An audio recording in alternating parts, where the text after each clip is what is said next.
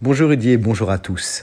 Rarement une start-up de la Silicon Valley aura fait couler autant d'encre. Après avoir été portée au nu, la société Terranos, censée révolutionner les tests sanguins, est devenue un énorme scandale de la scène américaine.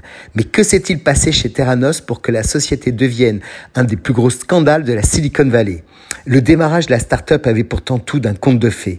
Elizabeth Holmes n'a que 19 ans lorsqu'elle crée en 2003 Terranos afin de révolutionner l'analyse sanguine.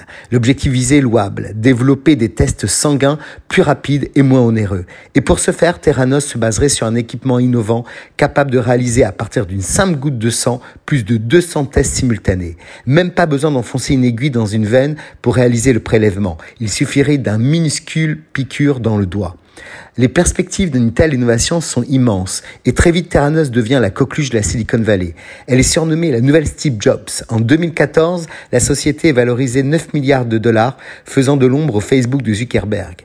Et Forbes estime la fortune personnelle d'Elizabeth Holmes à plus de 3,5 milliards de dollars. Cette société intègre même dans son board l'ancien secrétaire d'État Henry Kissinger. Le château de cartes commence cependant à s'effondrer lorsque le Wall Street Journal publie en 2015 sa série d'articles dénonçant d'importants dysfonctionnements dans les tests sanguins de Terranos. En 2018, coup de tonnerre, la SEC accuse Elizabeth Holmes et Suldim Balwani, les deux cofondateurs de Terranos, d'avoir levé plus de 700 millions de dollars auprès d'investisseurs par le biais d'une fraude élaborée qui a duré plusieurs années pendant lesquelles ils ont exagéré ou menti sur la technologie, les activités les performances financières de l'entreprise. Terranos est en fait loin de réaliser les centaines de tests promis sur quelques gouttes de sang. Elle ne parvient à en faire qu'une douzaine au maximum, avec un degré de fiabilité très très limité. Pour obtenir les résultats voulus, la société pratique d'ailleurs en réalité la majeure partie de ses tests sur des machines créées par des entreprises traditionnelles du secteur. Elle prétend que ces tests sont déjà utilisés en secret par des militaires de pays qu'elle est approchée par les plus grands laboratoires qui la supplient d'entrer dans le capital. Il n'en faut pas plus pour que les investisseurs se jettent sur les actions de cette société fantôme.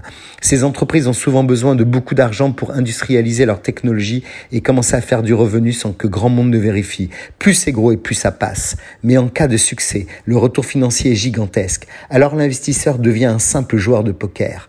Cette, cette affaire nous rappelle combien il faut se méfier de ces mirages qui s'envolent jusqu'au ciel en très peu de temps. L'économie est consommatrice de temps et n'aime que rarement ces châteaux de cartes qui ne sortent de nulle part et qui surtout développent des technologies que personne ne comprend pour mieux leur expliquer qu'ils sont si géniaux que le simple commun des mortels des investisseurs ne pourrait même entrevoir la force de leur procédé. Alors en ces temps un peu fous, n'investissez pas dans les rêves mais gardez les pieds sur terre. Très bonne semaine à tous.